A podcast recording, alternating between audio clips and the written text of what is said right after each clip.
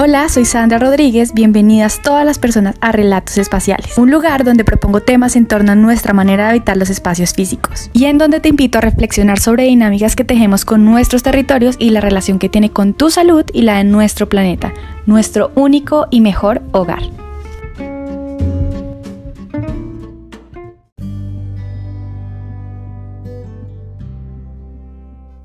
Hola a todas y todos a un episodio más de Relatos Espaciales. Hoy les voy a hablar un poco sobre la relación entre cultura y la construcción de hogar, tanto en términos físicos y espaciales como en términos de significado, a modo claramente de introducción, porque esto es un tema supremamente profundo y que tiene múltiples capas.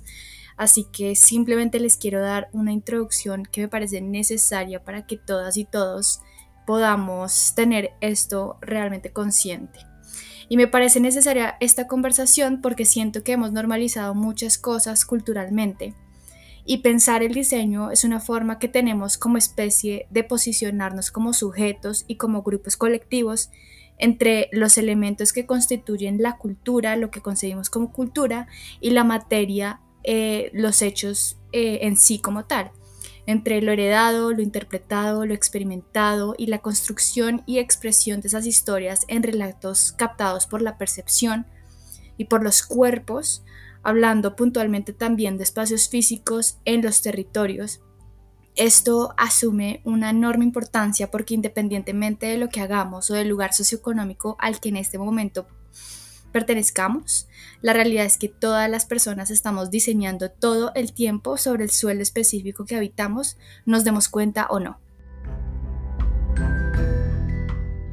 Y como mencioné previamente, es claro y evidente que estamos en cierto porcentaje moldeados por algunas herencias, como por ejemplo biológicas, eh, ejemplo el ADN, pero sobre todo lo que asume mucha más relevancia es sin duda el impacto que tiene nuestro ambiente, por ejemplo, desde la crianza, este entorno como núcleo familiar, como grupo de sujetos posicionados, además dentro de una cultura social específica.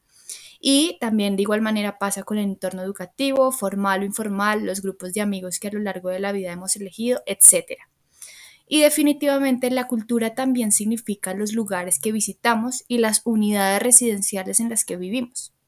Algunas de las necesidades como seres vivos que tenemos es de la sensación que tenemos de seguridad, esa sensación que nos ayuda a saber que nuestro estado de conservación está a salvo y que podemos seguir vivos, motivados claramente por la supervivencia y además de ello la necesidad de pertenencia.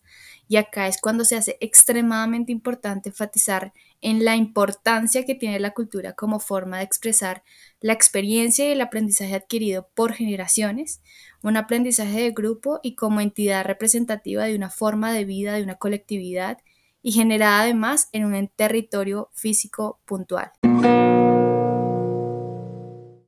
La cultura como concepto agrupa varias dinámicas, una serie de dinámicas como por ejemplo la educación, la formación y el desarrollo de un grupo humano en un espacio-tiempo específico.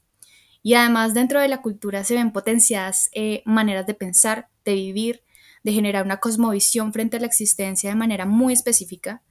Y también esto se da de acuerdo al desarrollo del lenguaje, del arte, la ciencia, las formas de gobierno, las religiones, las filosofías y en general esos mecanismos que ayudan a que se materialice en la cotidianidad una forma específica de expresarse y de vivir y estar en el mundo de una manera colectiva. Realmente es muy impactante la influencia de estos mecanismos en nuestra vida. Cuando integramos el hecho de que se desarrolla en un espacio-tiempo puntual, quiere decir que es de suma importancia las circunstancias históricas que ocurren en ese momento, sobre todo para la generación de la respuesta que tiene el grupo frente a ciertas condiciones, como por ejemplo pueden ser las del territorio físico en las que habitan.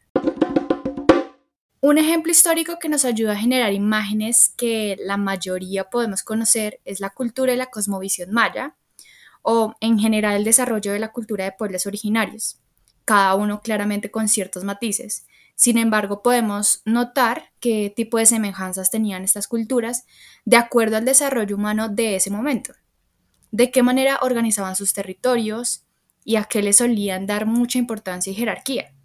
Y esta jerarquía la plasma perfectamente y muy bien la arquitectura que nos han dejado como legado y que afortunadamente aún sobreviven y que de hecho actualmente generan dinámicas para sus territorios eh, que solemos llamar países, ciudades, municipios, que pueden verse impactados, por ejemplo, con el turismo, que a su vez genera un efecto en sus economías, solamente por dar un ejemplo. Estas maneras de construir las ciudades, los modos y sistemas constructivos, la geometría de los espacios y la geometría y localización del emplazamiento de edificios de interés colectivo, como por ejemplo las pirámides, no es para nada arbitraria, surge de un conocimiento profundo del lugar en el que habitaban y de su propia cosmovisión de la vida. También qué tipo de materiales usaban, la ingeniería y el tipo de tecnología que pudieron haber utilizado, y la forma tan íntima de conocimiento sobre el lugar en el que estaban todo esto para lograr establecer ciertas dinámicas que hasta ahora afortunadamente podemos conocer. ¿Por qué? Porque nos habla de una parte de la construcción de la historia del planeta y del proceso de nuestra especie en ella. Y este es un punto focal en el cual radica parte de la importancia de la cultura en las dinámicas de construcción de lo que significa no solamente una ciudad, sino un hogar o incluso un grupo familiar. Actualmente estamos en un punto histórico en el que nos vemos claramente influenciadas e influenciados por la aceleración del crecimiento tecnológico y con lo digital y lo virtual y con ello los efectos de la globalización. Esta influencia tiene sus variables que benefician a veces a muchos y a veces a unos pocos, dependiendo de la perspectiva en la que vayamos estudiando eh, todos estos fenómenos. Y claro, también está que conforme seguimos construyendo la cultura y cómo la cultura nos sigue construyendo a nosotros como especie y como grupos, la materialización de esos significados se ve reflejada en nuestros territorios físicos y en cómo nos relacionamos con ellos. Hemos pasado así de ser una especie nómada a ser una especie sedentaria eh, pasamos de utilizar materiales netamente autóctonos, porque éramos lo único con lo que contábamos en ese momento, a tener una variedad increíble, impresionante y a percibir además esos materiales y esos recursos como infinitos, aunque acá pues sabemos que realmente pues no lo son. Eh, sobre todo mm, relacionado a la velocidad con la que consumimos actualmente, ¿no? Digamos que es esa variable entre la velocidad con la que consumimos, compramos, eh, eh, obtenemos todos estos recursos con la velocidad con la que realmente los ciclos naturales los generan. Pero bueno, este es otro tema. A, a lo que voy con la influencia cultural sobre la construcción del hábitat para la especie humana y el avance y el desarrollo y el crecimiento en torno a todo este tipo de dinámicas, me parece supremamente crucial y es muy importante que seamos conscientes de ello. Por ejemplo, la agricultura fue en parte la actividad que pudo generar que pasáramos de ser una especie netamente nómada a una especie sedentaria en función de la producción de los cultivos y, es importante recalcar la relación directa con la construcción del espacio doméstico que permitiera al tiempo el resguardo y la supervivencia del grupo durante largas temporadas en un lugar. Y además de esto, considero personalmente que no se le da la importancia necesaria al espacio doméstico, a la unidad residencial, a la casa, em, porque además es el espacio en el que se desarrollan las dinámicas de cuidado y no solo las dinámicas de producción. Y en ese sentido me parece tremendamente valioso su desarrollo y es necesario pensar en no solo cómo fue el desarrollo de la casa históricamente, sino en cómo los significados en torno a estos espacios le hemos venido dando culturalmente y además cómo la construcción de un tipo de grupo familiar influye en el tipo y calidad residencial que tenemos hoy en día en las ciudades y de qué manera exigimos colectivamente a quienes diseñan, construyen y financian la vivienda y la calidad de estos espacios en función de la salud integral mental, emocional y física de todos como sociedad y como sujetos. Así que en parte esta fue parte de la introducción, porque siempre me gusta dejarlos como un poquito pensativos em, al relacionar todas estas temáticas para que juntos podamos construir, reflexionar, compartir, dialogar, poner sobre la mesa estas, estas conversaciones que son importantes y todos y todas formamos parte de esto. Así que es así como les dejo esta pequeña introducción que considero de mucha importancia y la influencia sociocultural en la construcción de nuestros entornos físicos y cómo es necesario que cada cierto momento seamos conscientes de que esto sucede, que lo recordemos y lo revisemos. A veces puede ser realmente obvio y como es tan obvio no nos damos cuenta y no lo volvemos a cuestionar. Así que es importante hacerlo, conversarlo, lo pongamos de nuevo sobre la mesa y realmente analicemos si esas herencias y aprendizajes responden, ayudan, potencian o degradan los efectos que el tiempo trae en el momento actual en el que vivimos y hasta qué punto las tradiciones y cuáles nos impulsan a generar dinámicas de cierta forma sanas o no para nuestro tiempo y en nuestros contextos.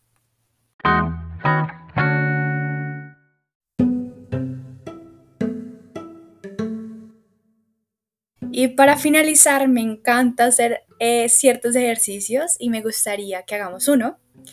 Eh, me gustaría que piensen ustedes y si quieren, estaría hermoso que me lo compartan. Me encantaría poder ver lo que están pensando y sintiendo en relación a este tema. Y si lo quieren guardar para ustedes o para compartirlo con su entorno más cercano, también está perfecto. Pero por favor, háganlo. Quiero que se imaginen que su casa funciona como una ciudad y que la ciudad funciona como una casa. De esa casa que compartimos todas y todos. ¿Cómo sería esa casa y cómo sería esa ciudad para ustedes? Así que ahí les dejo ese ejercicio. Lo pueden hacer de manera divertida, si quieren pueden dibujar o si les encanta el arte digital también lo pueden hacer digital em, o si les gusta escribir también lo pueden hacer a través de un escrito. Pero imagínense cómo serían esos dos espacios. Que, cuáles serían las semejanzas, cuáles serían las diferencias, qué les gustaría que pasara. Eh, todo esto es un ejercicio de imaginación para que construyamos la ciudad y los territorios que queremos. Eh, así que bueno, eso era lo que les quería compartir, lo que les quería dejar para que reflexionemos todos y todas. Y muchas gracias por estar de nuevo acá en este espacio, muchas gracias también por compartirlo y si quieren también eh, contactarme me pueden encontrar en Instagram como arroba estudio origen. Ahí podemos hablar de lo que ustedes necesiten y quieran o también si necesitan algún tipo de acompañamiento para sus espacios. Estoy supremamente feliz de que me contacten. Así que Ah, por ahí hablamos y si no, nos escuchamos en el próximo episodio de Relatos Espaciales. Adiós.